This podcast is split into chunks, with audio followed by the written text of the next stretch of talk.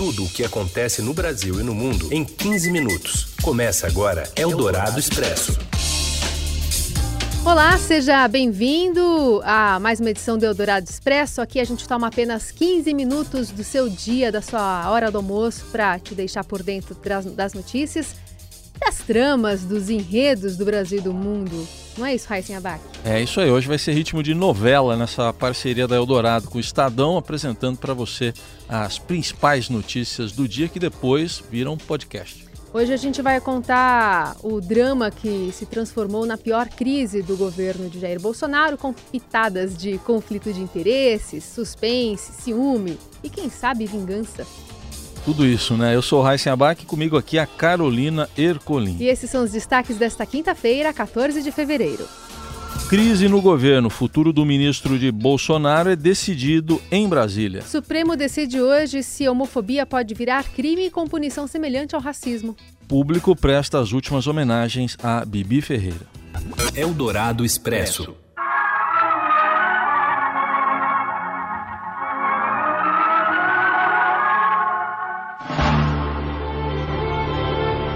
A Eldorado FM apresenta hoje De Volta às Origens, uma obra inspirada em fatos reais. No capítulo anterior. A então pacata capital federal voltou a protagonizar cenas de tensão. Tudo porque o ministro da Secretaria-Geral da Presidência da República tentou minimizar um possível mal-estar com o chefe da nação. Gustavo Bebiano vive dias de pressão, se desviando de acusações de que o PSL, partido comandado por ele nas eleições, usou candidatas laranja para desviar dinheiro do fundo partidário. A demonstração de prestígio foi desmontada pelo filho mais novo de Jair, que desmentiu o desafeto nas redes sociais. Carlos Bolsonaro apresentou provas e gravações do próprio pai. Gustavo, tá complicado eu conversar ainda, então não vou falar, não vou falar com ninguém, a não ser estritamente o essencial. E estou em fase final aqui de, de exames para possível baixa hoje, tá ok? Boa sorte aí. O presidente da República, que deixava o hospital após dias internado, jogou lenha na fogueira e aumentou o mal-estar. Foi a TV e as redes sociais expor o então fiel escudeiro em praça pública. Pediu investigação sobre a suspeita de corrupção e ameaçou o ministro. Se tiver envolvido, logicamente irresponsabilizado, lamentavelmente o destino pode ser outro a não ser voltar aí às suas origens. O pivô da maior e mais recente crise do governo, que envolve os filhos do presidente, revelou a jornalistas que ficou decepcionado com a retaliação. Mas haverá vingança? Ao saber que era jogado aos leões, não facilitou para o chefe e disse que fica. Não, não tenho essa intenção porque não fiz nada de errado. Meu trabalho continua sendo em benefício do Brasil presidente se entender que eu não devo mais continuar, ele certamente vai me comunicar. Agora fiquei tenso com essa trilha. No capítulo de hoje, em De Volta às Origens. Voltamos ao Planalto Central, onde os dois personagens eh, dessa trama estão reunidos e as informações chegam com o repórter Tel Cury.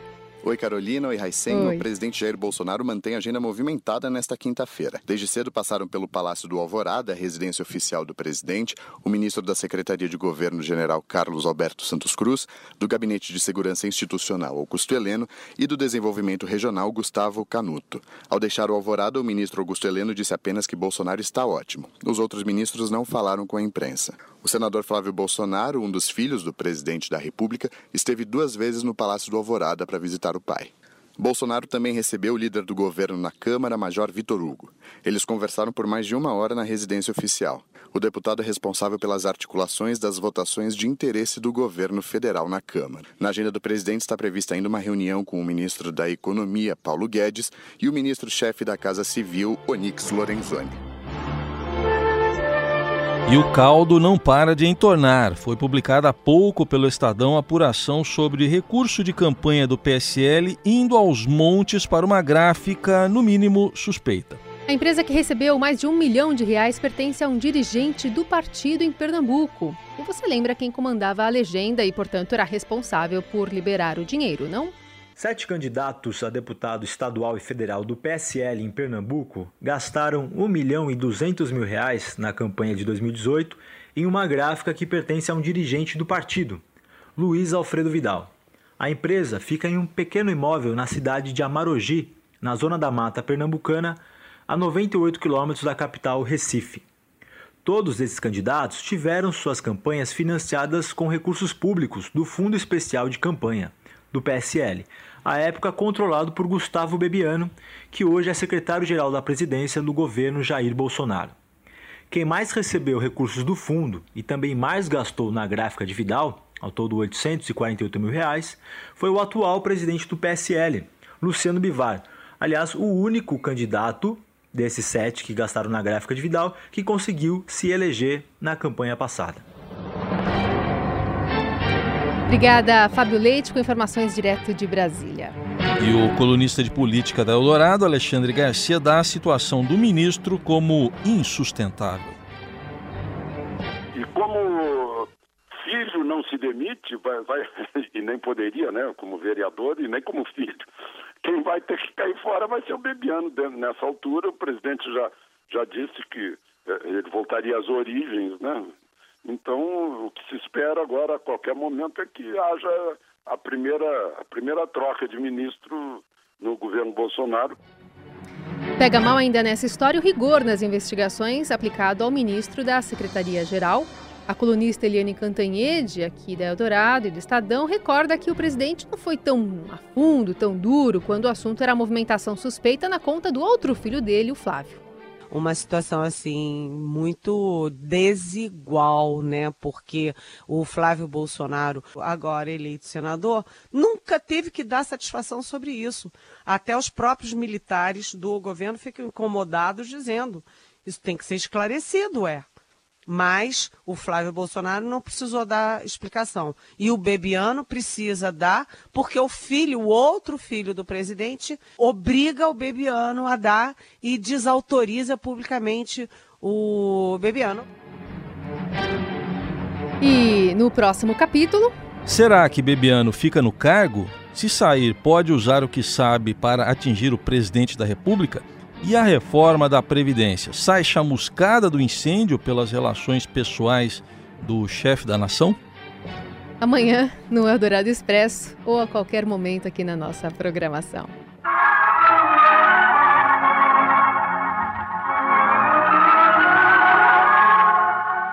Eldorado Expresso.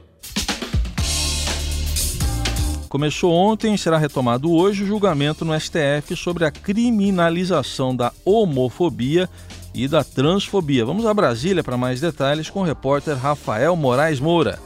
Olá, Carol. Oi. Olá, Heisen. Olá, os nossos ouvintes. O Supremo Tribunal Federal retoma na tarde desta quinta-feira o julgamento de doações que pedem a criminalização da homofobia o julgamento será retomado na sessão plenária desta tarde, com os votos dos ministros Celso de Mello e Edson Fachin. A gente tem que lembrar que são duas ações que estão sendo julgadas conjuntamente. Uma ação é do PPS e a outra da Associação Brasileira de Gays, Lésbicas, Bissexuais, Travestis, Transsexuais e Intersexos, a ABGLT. O que tem em comum essas duas ações? As duas pretendem que o Supremo declare que o Congresso Nacional foi omisso ao não aprovar uma legislação específica sobre homofobia. Além disso, as duas ações também pedem que o Supremo dê um prazo final para o Congresso Nacional legislar sobre o assunto. Também querem que a homofobia seja criminalizada e equiparada ao crime de racismo. A expectativa é de que esse julgamento seja longo e não termine hoje. Lembrando que apenas o voto de Celso de Mello, que é o decano do Supremo Tribunal Federal, tem mais de 70 páginas. Então a expectativa é de que talvez esse julgamento continue até na próxima semana, sendo que há um temor dentro do Supremo Tribunal Federal de que a discussão em torno da criminalização da homofobia abra uma nova crise institucional do Supremo com o Congresso. Vamos aguardar os próximos acontecimentos. Eldorado Expresso. E a Prefeitura de São Paulo começou a inspecionar os centros de treinamento e alojamentos utilizados pelos clubes para hospedar atletas profissionais e de categorias de base. Para o comentarista de esportes Robson Morelli, a preocupação dos órgãos públicos com o tema é o único ponto positivo deixado pela tragédia no CT do Flamengo é, centro de treinamento do Palmeiras, do Juventus, da Portuguesa, do São Paulo, né? Todos eles admitiram irregularidades é, é, internas no alojamento e retiraram os jogadores que estavam dormindo lá, né? Então isso é bom, né? Isso é bom. Prefeitura vai fazer vistorias, deu 90 dias para que a situação se regularize e os argentinos do Tadieres eliminaram os brasileiros do São Paulo da Libertadores ontem, no empate 0 a 0 mas deixaram um exemplo de japonês no Morumbi. Japonês? Japonês, é. Você não entendeu? Então vamos lembrar aqui. Lembra dos japoneses limpando os estádios após jogos da Copa aqui no Brasil em 2014? Hum, lembro. Na Rússia, né, em 2018? Pois os argentinos limparam o vestiário que eles usaram e ainda deixaram um bilhetinho lá para a equipe tricolor. Tava escrito assim: hum. São Paulo, muito obrigado compartilhamos o desafio de continuar a crescer e deixaram também um livro com a história do clube lá de Córdoba e uma cuia, uma espécie de copo característico para tomar chimarrão. É, também foram dados ao elenco tricolor de presente. Acho que o chimarrão acalma também, né? É, acalma. E teve meme também, né? Teve meme. Qual que você viu hoje, hein? Eu vi um que tinha um prato com o logo de São Paulo e uns talheres, mas, mas em? É. Em espanhol, talheres é oficinas, né? Mas é. enfim, valeu pelo meme, né? Que saiu aqui no Estadão. Os mesmo. brasileiros entenderam. Né? Os brasileiros entenderam. Eldorado Expresso.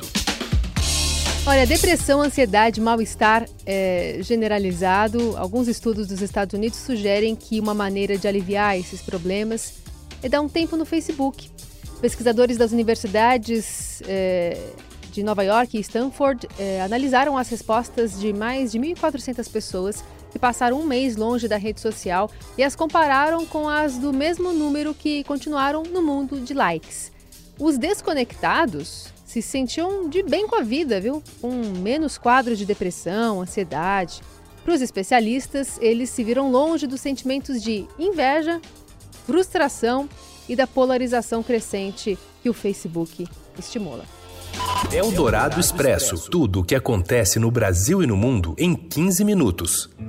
Já lhe dei meu corpo, minha alegria. A atriz e cantora Bibi Ferreira, diva dos musicais brasileiros, está sendo velada no Teatro Municipal do Rio, no centro da capital fluminense. O velório foi aberto ao público às 10 da manhã e vai terminar às 3 da tarde. Após a cerimônia, o corpo de Bibi será cremado. Bibi morreu ontem, aos 96 anos, e também fez de tudo, né? Foi apresentadora, diretora, compositora. E se você quiser conhecer um pouco mais sobre a trajetória desse fenômeno artístico brasileiro, é só ir lá no material do Acervo Estadão, material especial sobre a vida e a obra de Bibi Ferreira. Você pode conferir tudo em acervo.estadão.com.br. E com essa interpretação de Edith Piaf, dessa musa é, artística, né, dos teatros, dos palcos, do cinema, dos microfones, é, a gente encerra essa edição do Eldorado Expresso. Lembrando que a gente está de volta aqui no mesmo horário, nas ondas do rádio e já já na plataforma de podcast que você preferir. Talvez amanhã com cenas de próximos capítulos. Vamos ver, o novelão deve continuar. Tchau, gente. Até e a multidão me arrasta e me atira. Você ouviu Eldorado Expresso tudo o que acontece no Brasil e no mundo em 15 minutos.